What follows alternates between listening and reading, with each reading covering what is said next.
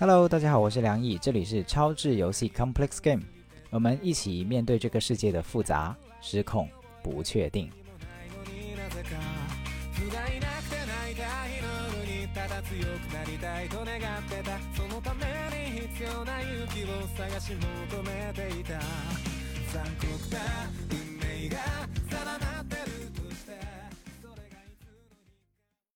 你刚才说前段时间不太好，有些什么感觉让你感觉不太好？有一种，应该后面应该会跟你分享这件事情，就是应该是半个月之前吧，就开始出现一个跟大家失联的状态。就你你应该理解那种失联，就是我不太能够接收到别人的来自别人的情绪了，也可能是我本能的就排斥，也可能是那一刻我的我的天线关闭了，就是。别人跟我分享什么、倾诉什么，我就啊，我知道，但是没有，就是没有共情，就是在情在感受层面是没有共情的。然后同时我也不想回应对方，应该是从半个月之前就开始吧。上一周相对来说更严重一点，这一周应该就是一个缓慢回升的一个状态，就是慢慢的那个知觉能力在恢复，就不管是对我自己，呃，主要是对我自己的恢复了，对别人的没有恢复。昨天晚上我还 拒绝了一个，就是很坦诚的拒绝了一个对来找我倾诉的朋友。我是一个特别特别好的朋友，就平时有很多的互动。但他昨天来跟我分享他的某一个高光时刻的时候，我说我很遗憾的告诉你，我来我接受不到任何来自你你那一边的喜悦和满足。我说我现在是失联的状态，嗯，就我可能如果我就。他给我发了语音，然后我我都没有听，我都没有打开听。我说我现在就是很抱歉，我没有说很抱歉，我就是很遗憾，我我感受不到。然后如果你认为这件事情很重要的话，我可能过几天才会再来回复你，然后我们就结束了。我是有意识的在。察觉这一方面，就是我自己，我并不能连接你的时候，我就直接的告诉你，你跟我分享也没有用，你跟我倾诉也没有用，不是我不想听，是我根本就听不见，我就直接说了，我听不见。就是有些人他可能察觉到了，但是他会觉得别人有有求于我，那我体面上也要去做这样的事情，对吧？啊。对，尤其是关系特别亲密的朋友，我们就是特别亲密的朋友。嗯，然后对方也的确是出于很信任，然后很愿意跟我共享他在成长中的某一个高光，但我那个时候真的没有没有这个能力。好，那我我我简单补一些背景吧，就是我们呃，包括第一期你是第二个呃，我做这个系列的嘉宾啦。我打算做一个系列，就是长颈鹿的实践者，就是实践非暴力沟通，在生活里有实践的朋友。嗯，可能他不一定是个像我这样的教非暴力沟通的老师，但是他在生活里有运用，各行各业的朋友。那上一期是那个芦荟老师嘛？那这一期是你，你自己的故事啊，你自己的成长经历啊，然后也包括，嗯，在生活中这个长颈鹿这个东西，它到底是？怎么融入生活的？它怎怎么在你的生活里运作的？有遇到什么高光的时刻、低光的时刻等等？就就其实就是大概我列的这些问题的范围嘛，你都你都可能看过。呃，首先的话，如果说让我向各位听众朋友介绍我的身份，我用到的第一个应该是属是自由派女权主义者。不过我在向你坦诚这个身份的时候，我有感受到一丝紧张和担忧。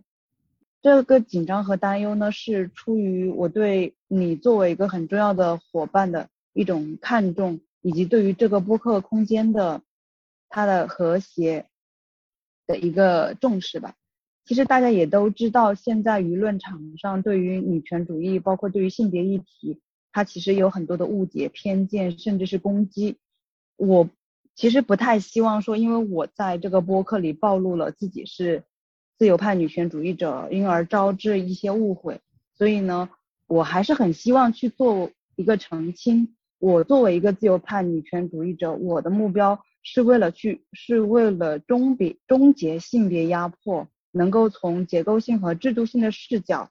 去为女性群体争夺更多的自由和权益。那我我并不是说去奉行什么单边利己主义，去像大众误会的那个样子，我们是以性别为阵营来互相攻击，这本身也是很不非暴力的一面。嗯，这是第一个我想介绍自己的身份吧，因为我接下来想跟大家分享的故事，大多数都是基于性别视角，尤其是作为一个女性，在我的日常生活里面如何去使用非暴力沟通应对一些比较有压迫的事件和人，是因为我认为在这个实践的过程中，我就发现非暴力沟通它就具备这种可以破除压迫的神奇的功力吧，可以这么讲。然后第二个的话，我想介绍自己的身份是用女性主义创作者这一块更偏向女性文学，它也跟我自己自由派女权主义者这个身份很贴近。那其实我是作为嗯一个女性，哦我我生理性别是女性，我的身份认同也是女性，就是所谓的顺性别女性，还没有很。自信的去称呼自己类似于作家或者是写作者这样的身份呢，是因为我还给自己留有很长的一个成长的路径和一个上升的空间吧，因此我现在暂时这么称呼自己。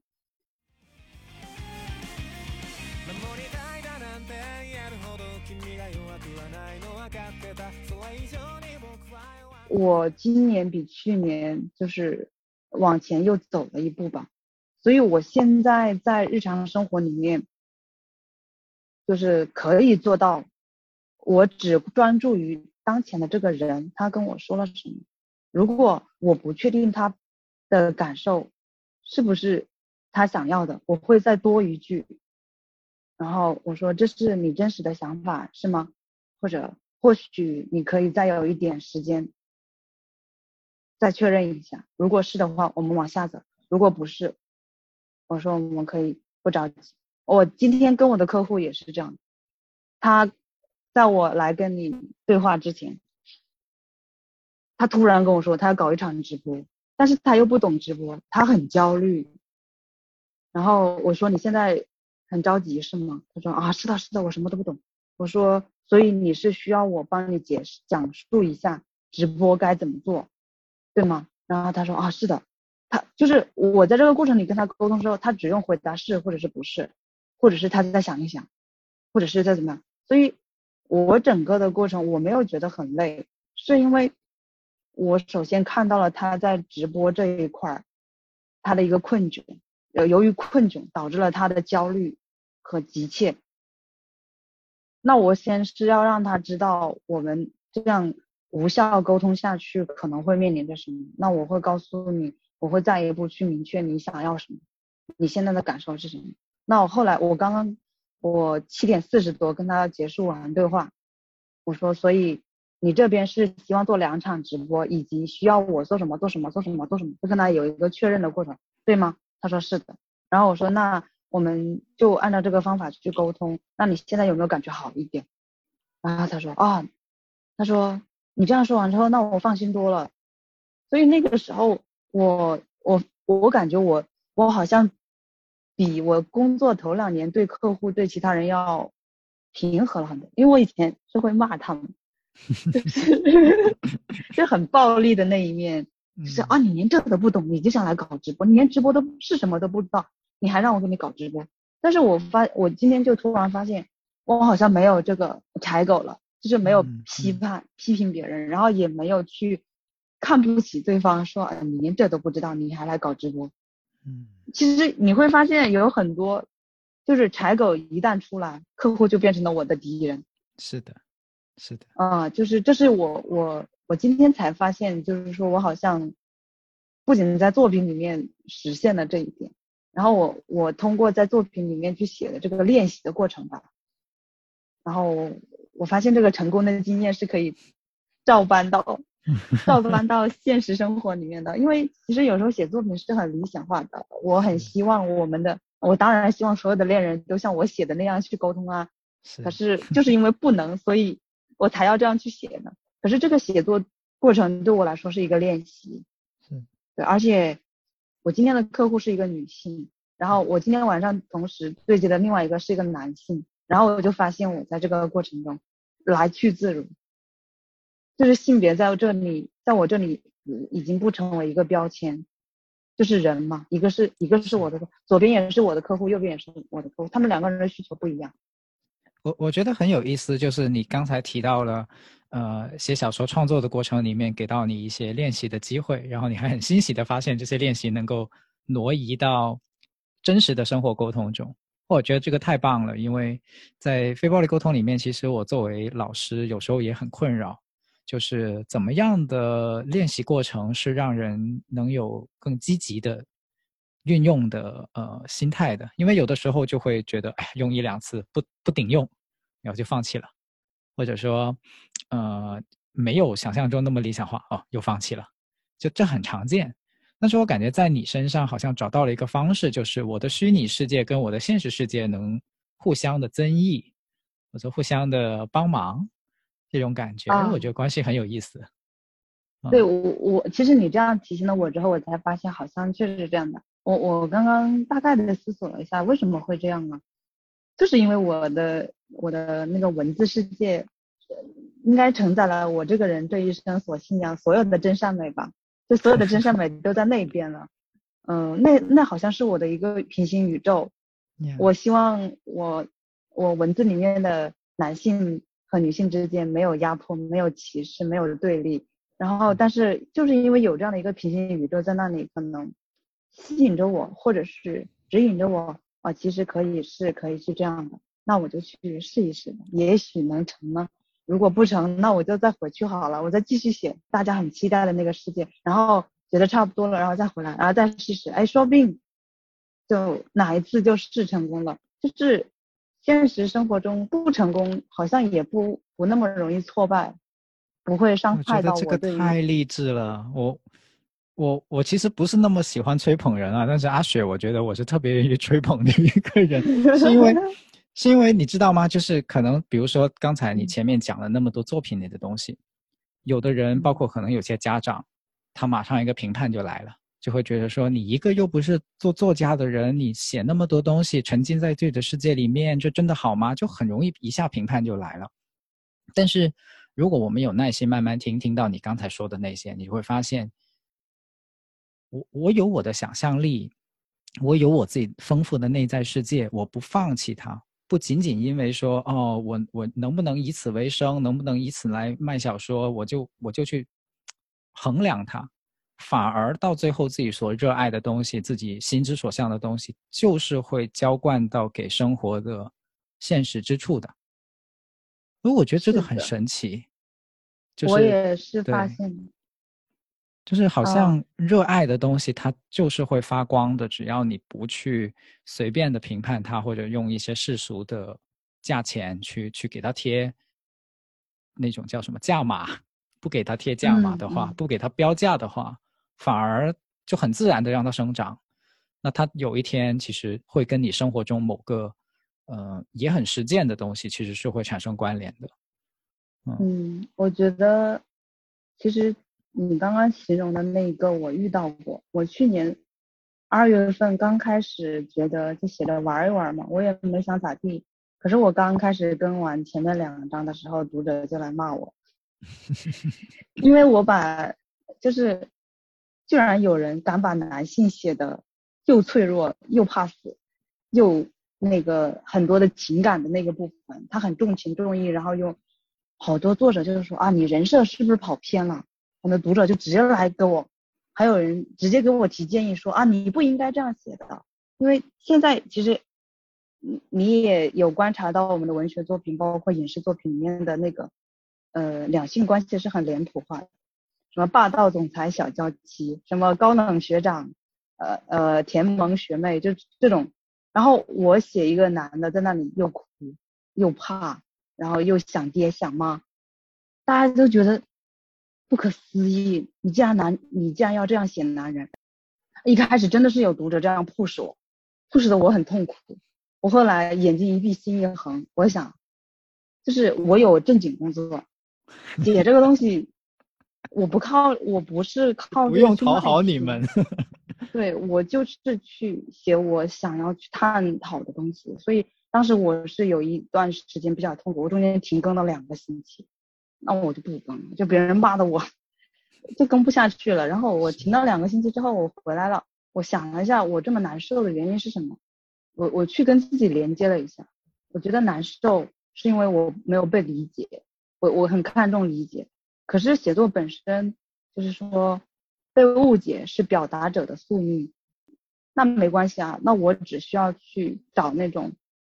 能够理解到我作品真真正意图的那个人。后来我就坚持写写写到中后期的时候，就是肠胃流量的那个效应就上来了，就好多人给我留言。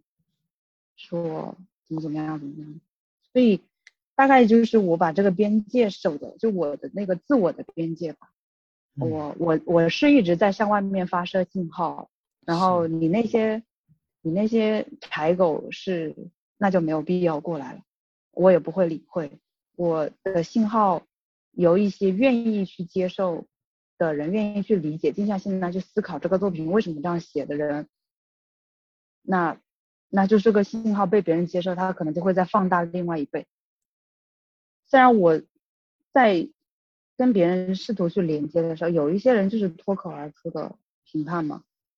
评判就是我把我的边界，就是我对于清晰明确的那个需求，就是始终亮得很清楚。他每来，他的柴狗每来侵犯一次，我就挡回去一次；侵犯一次，我就挡回去一次。嗯，我可能不能够那么。强大的让你也使用上非暴力沟通，但是我可以把你的柴狗拦在某一个安全范围之外，而我继续使用非暴力沟通。那至于谁能够接收到这一个信号，那我们就可以手牵手一起往前走。那接受不到是别人的损失。哎，我觉得你这个特别有意思，因为有的人在遇到非暴力沟通的时候，会很执着于用它来改变别人对自己的看法。或者说去改变别人的一些评判，但是在你的描述中，它其实也包含一个很主要的部分，就是你发出自己的信号，直到遇到那些能跟你同频连接的人，就是那些人、那些队友、那些跟你惺惺相惜的人，其实是这个沟通过程中很重要的一部分。嗯，而且也是在不断的非暴力沟通，才确认到对方是可以。产生连接的对象，嗯，而且这个对象也还不仅仅是限于亲密关系伙伴，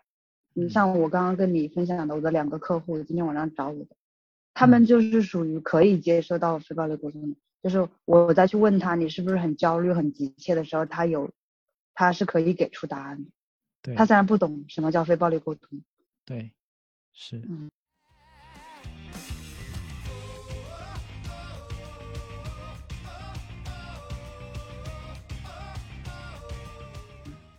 哎，我觉得很有意思，这个这个点我可以再再挖挖一点，因为刚才其实同一个故事里面，就你刚才说跟你客户沟通的，我觉得特别经典。因为有的人他可能会有一种感觉，就是我用非暴力沟通，我用我的同理心，那每一次我都这样做，我好累啊，就是总是我在付出，然后他在享受的这种感觉，就对方在享受，自己在用力的这种感觉。但是在你刚才描述里面，我抓到一个关键词，就是你说。好像这样做对你来说反而更省力，就比起那种柴狗模式去，去就怎么讲，就觉得它没鬼用 的那种沟通方式，好像反而更省力。你能多说一点吗？就是这个部分，那怎么样？嗯，我先说你刚刚提到的很普遍的一个现象吧，就是大家会觉得，呃，就非得我一直。为什么一直是我？我要去用这个非暴力沟通？我觉得这个问题真的是问到点上了。那是因为你不想在关系里面感受到糟糕啊。非暴力沟通不是说让我们去改造对方，让对方来呃就是融合我们的沟通频率和方式，而只是为了让我在关系里面不那么难受而已。这个最终的指向是出于自我关怀。我今天跟两个客户沟通的是比较 OK 的状态。我我之前是不 OK 的状态，就是在我没有很好的把非暴力沟通融入成为我生活的一部分之前，我跟客户之间就是客户跟我说他要写一份政策研究报告，但是他不会。他写不了，那还不是我客户，那是我领导，那是给我发钱的衣食父母。然后我当时心里就是我年纪轻轻，我刚毕业二十四岁的时候，我想，你连就是那那真的是柴口脱口而出啊，你连政策研究报告是什么都不知道，你还想搞他，这不就是一个评判嘛，然后一个攻击吗？然后我带着这样的东西在评判别人，我认为别人很 low 啊。当然我二幺幺的硕士，我认为别人一个四五十岁的老师傅，你连这都不懂，你还想搞政策研究报告，这其实是很傲慢的。然后对别人脱口而出的这种评判，我带着这种东西沟通，我潜意识里始终是在贬低对方，你不行，你不 OK。那你以为对方是感受不到的吗？对方是能够感受到的，其实他可能因为阅历比我多，然后又考虑到我刚毕业，他已经不屑于跟二十出头的小年轻在那里吵架，但是他会跟他就会，但他也不情愿啊，他就就跟我说啊，小徐，啊你先不管这是个什么，你去做吧，他就是这样，他也不想跟我沟通。你以为他能感受不到我的傲慢，我名校毕业的那种傲慢，我年轻人的那种那年轻气盛嘛？他感受得到的，因为语言是不会骗人的。但是这个过程呢，我领导也难受，我也难受。最后我不情不愿的去写了一份政策研究报告，当然他也肯定不乐意啊，他心里觉得我那我就看一下你这个二幺幺的研究生毕业的，我看你写成了啥。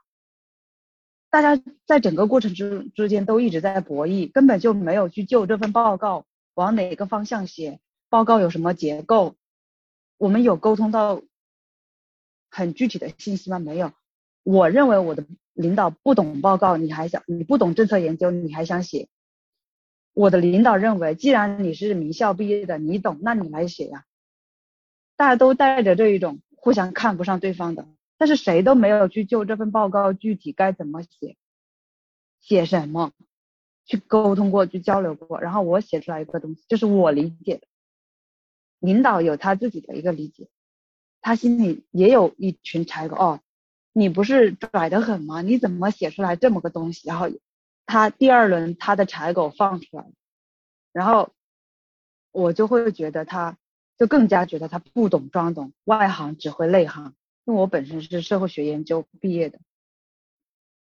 最后就可能磨了个把月吧。每一轮沟通的确都有去沟通这个东西可以怎么写，但是大家都是带着脾气的，你看不上我，我看不上你。但是你看今天这个情况，在我跟我的客户之间就不存在了。我明确的知道我的客户不了解什么是直播，他也三十三十多岁了，快四十了，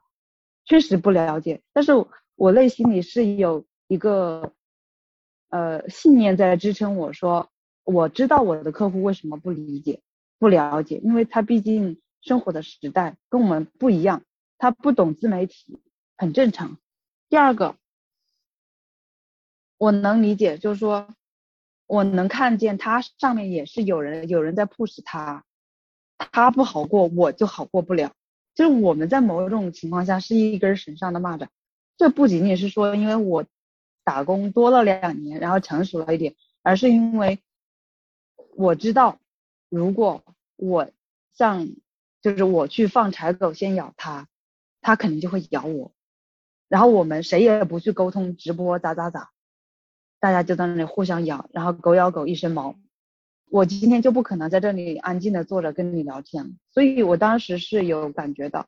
还是回归到最开始这两个例子的对比，就是说，我不想在关系里面感受到很糟糕，我不想我的我的领导批评我骂我，然后因为我是很难受的。那如果我放柴狗咬我的领导，咬我的客户，他一样会难受。那大家都难受，谁还管这事儿咋做呢？所以我是为了让我不那么难受。我先不去，我先克制住自己，我不对他放柴狗。那他发现我没有批评他，我没有咬他，那他其实也能够感受到这一个部分。所以在我去问他一些事情的时候，他也有愿意好好的去回答。其实我现在回想我刚毕业的那个领导，如果那个时候我是很认真的去问他啊，领导您觉得这个政策研究报告我们。可以怎么写呢？我不会，我不去对他有那么多评判，就是在我的领导不知道这个政策研究报告可以怎么写的时候，我不去对他评判说里面这个东西是什么，你就想写。如果没有这一部分东西，哦，我发现我的领导不知道什么是政策研究报告，但我是学这个专业毕业的，那我可以去告诉他，目前的政策研究报告有哪几种类型？啊，你觉得？这几种类型里面哪一个比较符合我们的项目工作？哪一个比较符合我们的工作重点？OK，你选一个，你觉得这个 OK，那我就，那我会想到再去找一些比较成熟的案例报告来给他看，因为这种这个类型里面也有很多，你觉得以我们的水平能做到哪一步？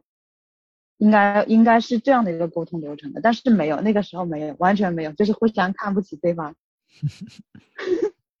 就是回归到很多人啊，为什么？非得我去用非暴力沟通啊？为什么非要是我呀？因为你先感受到了不愉快，你先感受到了很糟糕的东西，就是因为你不想这样被对待，所以这一步必须得你先走出去啊。是，不是让我们去改造别人来迁就我？啊，我反正一直是在秉承着这一个观点去跟大家交流。哦，我真的好开心，因为好难得。有实践者可以在这个深度上把这个问题看清楚，因为他太反直觉了。就有的人会觉得说，我我我首先踩狗了他，这个这个想法很爽的，其实就是那种瞧不起别人、傲慢的那种那种感觉，其实是有一种爽感在里面的。但是你又会发现，如果你的工作经验或者说与人相处的经验多了，你就会看到其实是受苦的。从一个更长的时间尺度上来讲。就这种咬来咬去啊，互相消耗啊，然后又没有真正的在面对那件事情啊，工作效率也降低，关系也不好，两个人他还还还受苦。所以，这种非暴力沟通的选择，虽然自己是有付出同理心在里面的，但是其实是把整个关系的状态给改变了，反而可能是省力跟好受的。你就很清晰的啊，我刚才真的很想，我不知道小宇宙或者是什么。软件有没有加精的功能哈？我刚才那段 我真的想给它加精，因为可能对于职场的朋友，就是因为我的听众里面，我猜有很多其实呃有在面临就业或者说面临刚到职场的情况。我觉得刚才那段会很能帮到大家一些部分，就是怎么怎么在一些相互扯皮或者是相互较劲的漩涡里面找到一些出路啊！我觉得这个太棒了，谢谢你把它讲出来。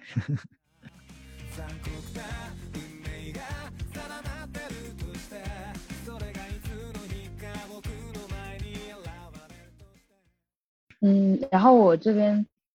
呃，其实是想结合我刚刚跟你分之前分享的那个故事里面，就因为我是学社会学毕业的啊，我其实比较能够知道，在一个环境里面，一个系统里面，个体他拥有的力量是有多么的强大。因为我作为系统中的一员，我认为非暴力沟通它像一把刻刀，像我手里的一把刻刀，就是当我。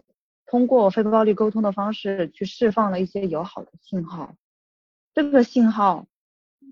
它作为它是一把刻刀，它一定会在这个系统里面留下痕迹，并且随着你刻下去的那个刀，那个笔画越多，形状越来越清晰，这个系统是一定会发生变化的。因为我们社会学经常讲说系统性的视角，系统性的视角，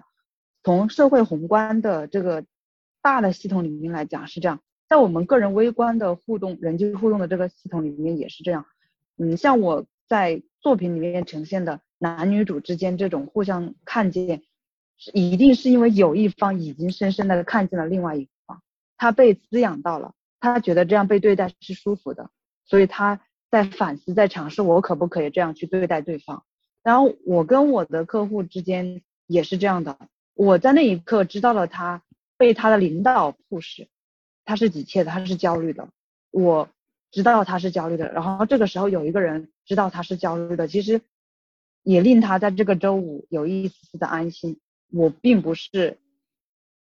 孤独的，我不是一个苦逼的打工人，被领导 push 成这个样子。所以接下来你再去沟通的时候，我在我在给给这段关系去扫清一些路障，其实对方也在扫一些路障，往我这个方向走。你完全想象不到，一个直播其实是一个很复杂的工作。我要一个导播台，要三三位摄像，三个机位，然后还要联通平台，还要打通流量出口，这是一个很复杂的工作，还要还要涉及到报价，还有时差，还有那个时间安排、人员安排。我们三我们两个人在不到半个小时时间里面把这个事情沟通清楚。对，对，就是就是这样的一个过程吧。所以，嗯，另外的就是。顺着你刚刚提的那个问题，我觉得其实真的很有必要讨论。呃，很多人可能是带着心不甘情不愿的那种念头在自己脑子里转啊，为得为什么非得是我去实践非暴力沟通啊？除了有我刚刚说到的那一个原因，就是说因为你感受到了糟糕，你不愿意被这样对待，所以得是你，因为是你。其实还有一个原因。嗯，我认为就是就我自己有限的生活经验和我自己的一个观察发现，其实，在关系里面，嗯，能够感受到糟糕部分，以及并且在呃认知和行动层面有一些反思行动力的，他多少都是具备一定天分的。这一个呢，是说给我们有困惑的人来增强信心的。呃，其实我认为人的天分是。我我前段时间刚刚听完向彪老师跟桑德尔的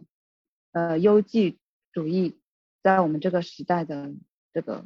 影响，那我想我想对天分做另外一种解释，天分它不是我们所理解的那种说什么我我的音乐我的我在音乐在美术在什么文学创作在什么情商就所谓的那 I Q 上面。或者是在什么机器人啊，在什么那些技能性的、工具性的东西方面，我觉得有一部分天分是一直被忽视的，就是我们的知觉天分。应该也有，其实梁毅在海外生活过、学习过，应该知道，呃，就是国外的一些学者已经在研究这一份看不见的天分，就是叫做知觉天分。知觉天分就是。能够在关系里面，在事件里面比别人更加敏锐的、更加深刻的去连接到一些其他人连接不到的东西，这不是通灵啊，也不是所谓的宗教神神性的，就是一个天分。他他可能在心理学上会被定义为是高敏感天赋。呃，心理学跟教育学里面都有这块的定义啦。就比如说教育学里面有分叫做多元智能，就是。认为以前我们所说的 I Q 智商，它其实只是一个维度的智能，其实人是有很多个维度的智能的。那包括你刚才所说的对关系的敏感度、对情感流动的敏感性，甚至是直觉，它都是一种智能的体现。只是我们的现在对它的挖掘、量化以及呃去测量它的方式，还没有像测 I Q 那么呃效率化。所以它被弱化了或者边缘化了，看不见了。但其实它都是存在的。嗯嗯，我我继续这个话题，就是想让大家更多一些信心。当你觉得为什么非得是我去实践非暴力沟通，呃，有可能就说明是因为你具备这方面的天分，因为你在关系里面比别人更敏锐、更深刻、更容易捕捉到这些感受上的变化。这是老天赏饭吃。我们为什么不端起饭来好好吃呢？所 以我觉得这个特别励志。呃，基 于这样的一个基于这样的一个想法，我们可以把这个转化成自己的一个势能。因为我也知道，呃，之所以我们的知觉天分在国内不被重视，也没有得到很好的研究，也跟我们的整个文化环呃人文化氛围有很大的关系。因为我们经常会用你太敏感了，你想太多，被。定义为不好的，通常被用来形容不好的，这也是很多人会去不那么大方和呃敢于去承认、去接受自己知觉天分，就是敏感天赋吧。我们就说说通俗一点，这一个原因吧。嗯，所以如果我们从天分的这个角度上去看待自己对于非暴力沟通的学习和实践，我觉得会成为自己的一部分。就是充权的表现，我就承认，我就是比你敏感呀，我就是比你更容易觉察到关系里面的这些流动啊，情感的流动啊，那这是我的优势。那我是我既然是我的优势的话，那我当然要好好的调用它，调用我的优势，然后让我自己感受到更轻松、更美好啊，何乐而不为呢？我也是，我也是因为我自己的一个比较漫长的一个探索，才发现或许这是一个转变认知的契机，就是。这个方这一种思考方式可能会转变我们对非暴力沟通的一个看法，啊，是你的天分在驱使你往这个方向靠拢，也未可知啊。我真的很欣赏这个说法，对，就是包括你刚才说的刻刀，呃，意识到自己作为虽然是个体，但是在系统中也有很大的改造这个系统的潜能。以及刚才你说的“老天赏饭吃”，这是我的优势，我的天赋，那为什么不可以用呢？我觉得这两点都好励志啊，真的。嗯，那是因为我现在，嗯，我是从我，我我是从我自己的成长经历里面发现，可能有这样的一个空间去探索。呃，像我的话，其实你对我的履历比较了解，我是学的相关专业出身的嘛。其实专业里面是有很多对于技巧的培训的，嗯，但是技巧技巧这个东西可以练习，可是可是我刚刚提到的那个敏感天赋，这是没有办法练习的。你像我们专业里面也有很多的同学，包括我们这个专业每年都要输送很多的学生走上工作岗位，但并不是每一个都最后选择了这做这个，就是同样的训练，同样的那个。你是指社工对吗？还是社会学？呃，社工，社工，因为社工里面就有很多非暴力沟通的部分。嗯嗯，大家最后没有选择做这个，有很多的考量，就是大家在同等接受训练、接受专业训练的，就都一样的策略、一样的技巧、一样的方法，我们都知道要非批判，要注重案主的感受，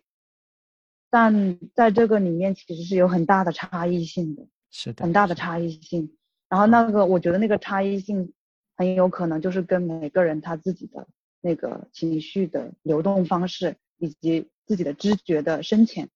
有关系的。然后，呃，大概就是想就你刚刚抛出来的问题做一点回应补充。嗯嗯。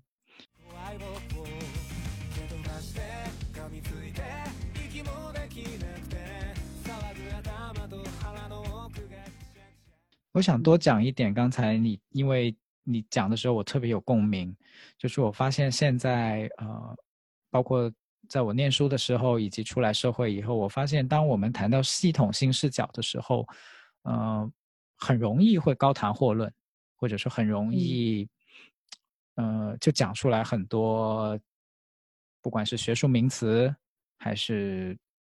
一一个文段，就比如说这个什么什么资本主义是怎么怎么样的压迫的，等等等等等等，就可以讲半个小时。但我发现这种这种论述看似，呃，很精妙、很精深的论述，到最后反而那个行动者的主体性给削弱了。简单来说，就是越说越觉得自己没有行动空间，就好像你看这个这个系统的压迫都这么缜密了，都这么庞大了，都这么无孔不入了，那我还能干嘛呢？所以我有时候会也有点沮丧，就是这种本来其实是批判性的视角，本来是给人赋权的，给给人去看到更宏大了以后给自己力量的，呃，分析方式，到最后反而把人的力量给抽抽抽离了、抽夺了、剥夺了一样的。但是你刚才那个刻刀的视角，又让我重新感觉到，哦，其实看到这种系统性的问题。并不一定是会剥离掉人的的能动性的，反而可能是，如果你有实践的支撑，就是你有呃说我在其中其实是有一个工具，就是刻刀就是一个工具嘛。当然，刻刀可以是非暴力沟通，也可以是任何的行动方式哈，写作等等等等，你就能够找到说，是的，我知道这个系统有压迫，我知道我身处其中，但是我不是无所作为的，我不是。无法动弹的，我我可以有一个方式去，呃，不能说创造我的环境，但至少是影响我的环境。那当这个影响深刻了以后，可能就会创造出一些更更不一样的东西。就是我跟这个系统的关系不是纯粹的我被支配的这样的关系。嗯，对你刚你刚刚提到被支配这一点，就是比较切中我从刻刀这个角度去理解非暴力沟通。嗯，我想就是可能我对于系统视角和结构性视角的理解。当然，出于我自己的某一些价值观，我认为我是一个非常现实主义的一个人。我去通过社会学的视角去理解我们的这个社会结构、文化，包括我们的两性关系，甚至是多元性别的关系的时候，它是作为一种科普性、科普性质来存在的，是帮助我去了解这个社会，包包括我身边的人，他们可能有什么样的观点、什么样的行为习惯。什么样的价值冲冲突？但是那些不构成我了解的世界的全部，因为我会认为我们的经历虽然说在以独特的方式来塑造着我，但是在这个系统里面，我本身是这个系统的一部分，我是可以反过来去塑造这个系统。在这方面呢，我是想举一个例子来说明，因为。我们还是在谈一些概念，我想很实际的去讲非暴力沟通是怎么作用的。我先说我自己的一个例子啊，其实我跟你之前有提到我的原生家庭其实很糟糕，对，非常的糟糕，包括我个人从出生到目前的成长经历也是很糟糕。可是如果我告诉你，我现在跟我的父母之间。是每天都会在我们家族群里面互动，比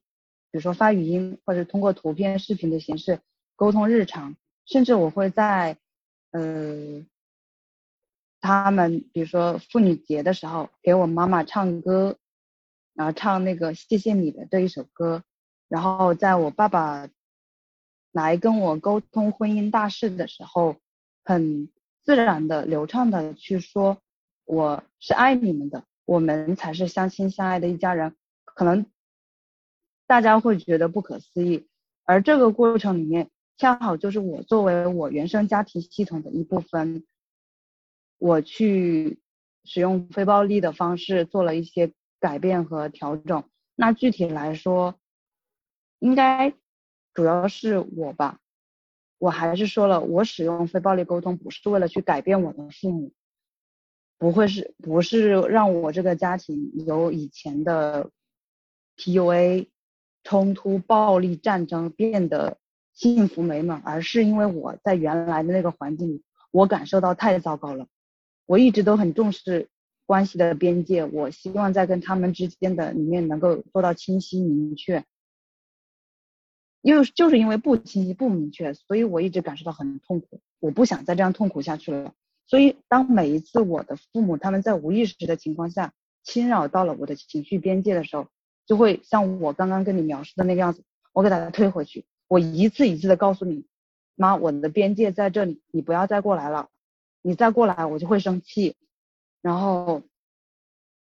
呃，我妈一开一开始是意识不到这个事情，因为她作为家长的权威，包括她习惯了嘛。这个习惯是很难改的，你要知道。是我第一次亮亮边界的时候，他说你，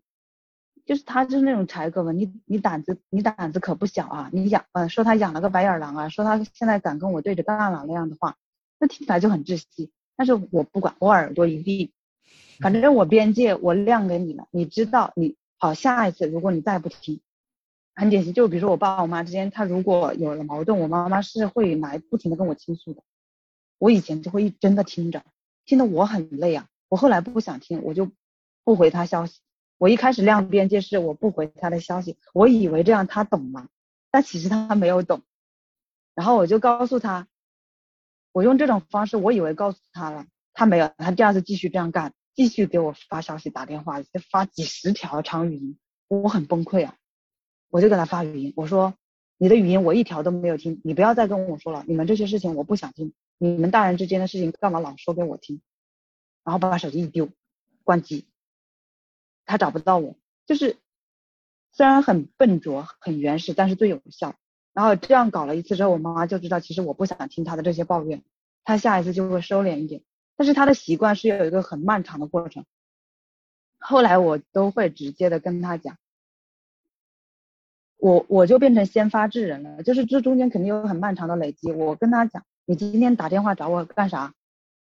是又跟谁吵架了？你心情不好找我啰嗦呀？我说我可没心情听你说啊，我把边界先亮给他听，而反而他会说谁说的？你以为你妈找你只是来跟你抱怨的？我就是来关心一下你吃饭了没有，下班了没有。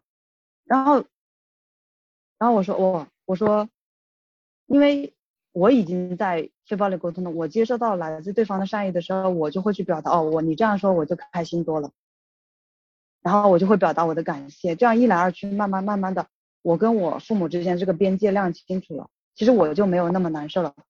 后来就是我使用那个。所谓我们在工作坊里面去讲爱的语言，我在社群里面也有去跟大家讲。其实我们跟父母沟通，不能说我掌握了非暴力沟通，所以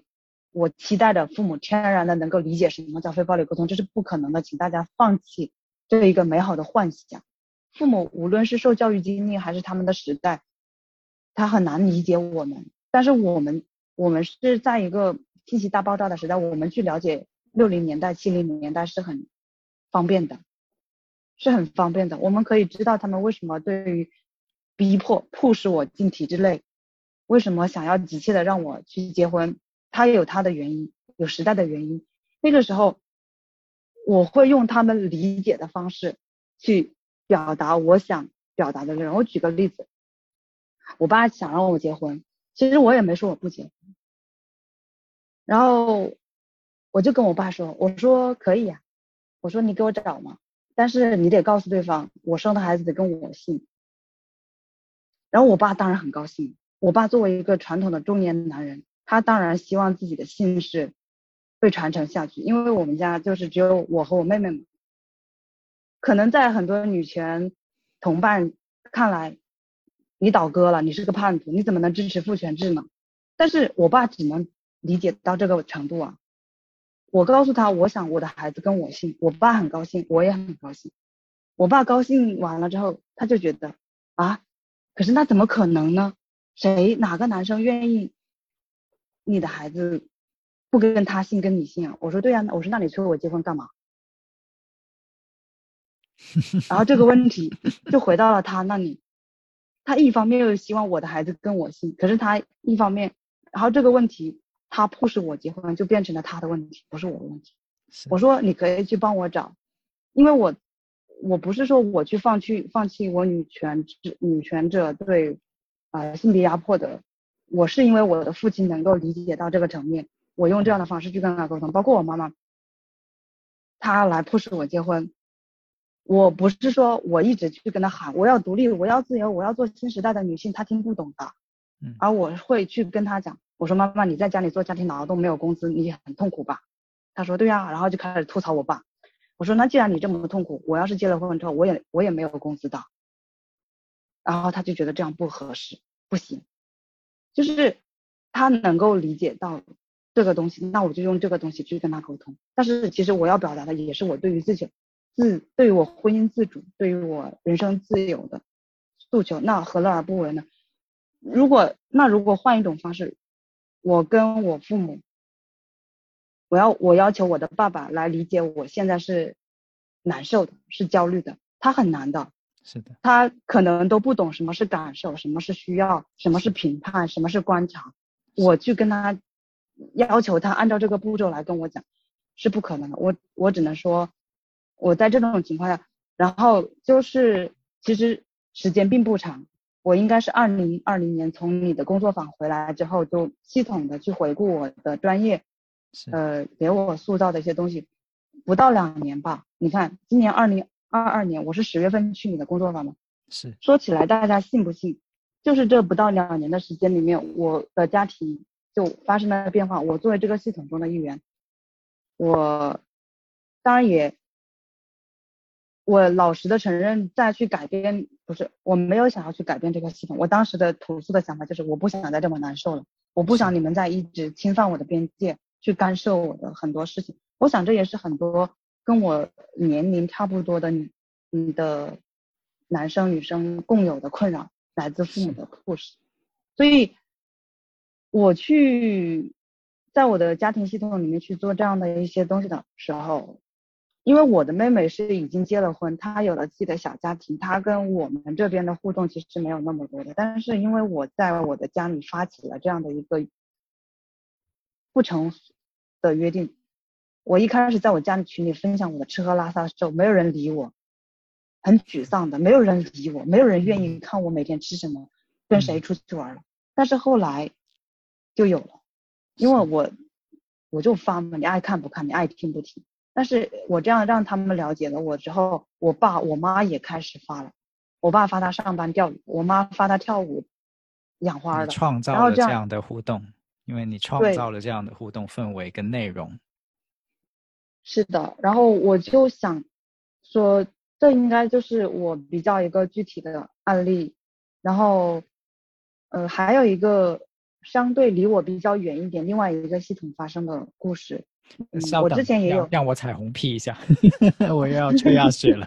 喂，因因为因为在刚才那个，我我觉得特别好的一点是，呃，真的有很多我们的同龄人或者我们这辈人是有这个困惑的，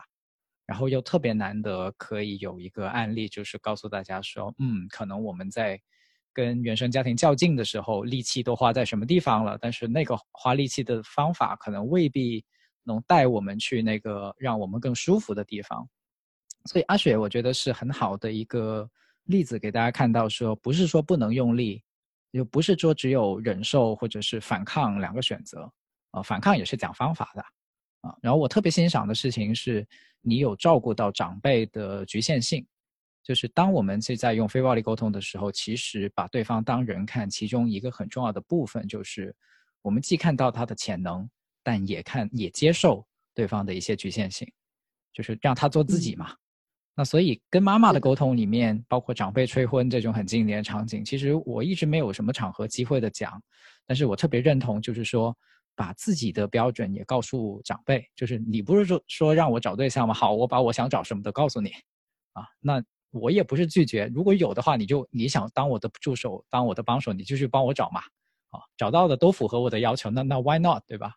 而不是是一个一个拒绝的方式，那对方就会觉得我是来帮你的，你你还拒绝，那你大姑娘你想咋地啊？那这个这个冲突就很难搞了。所以这是一个把对方变成自己队友的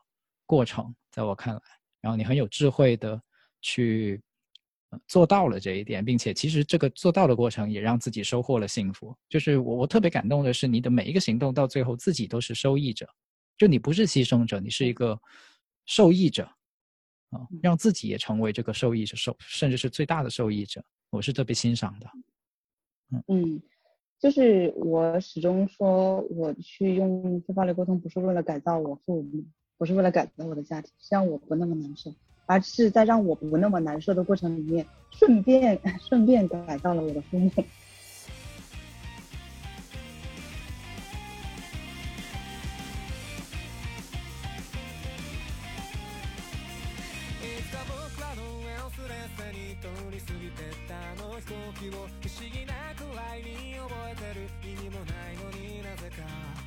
がいなくて泣いた日の夜にただ強くなりたいと願ってた。そのために必要な勇気を探し求めていた。残酷な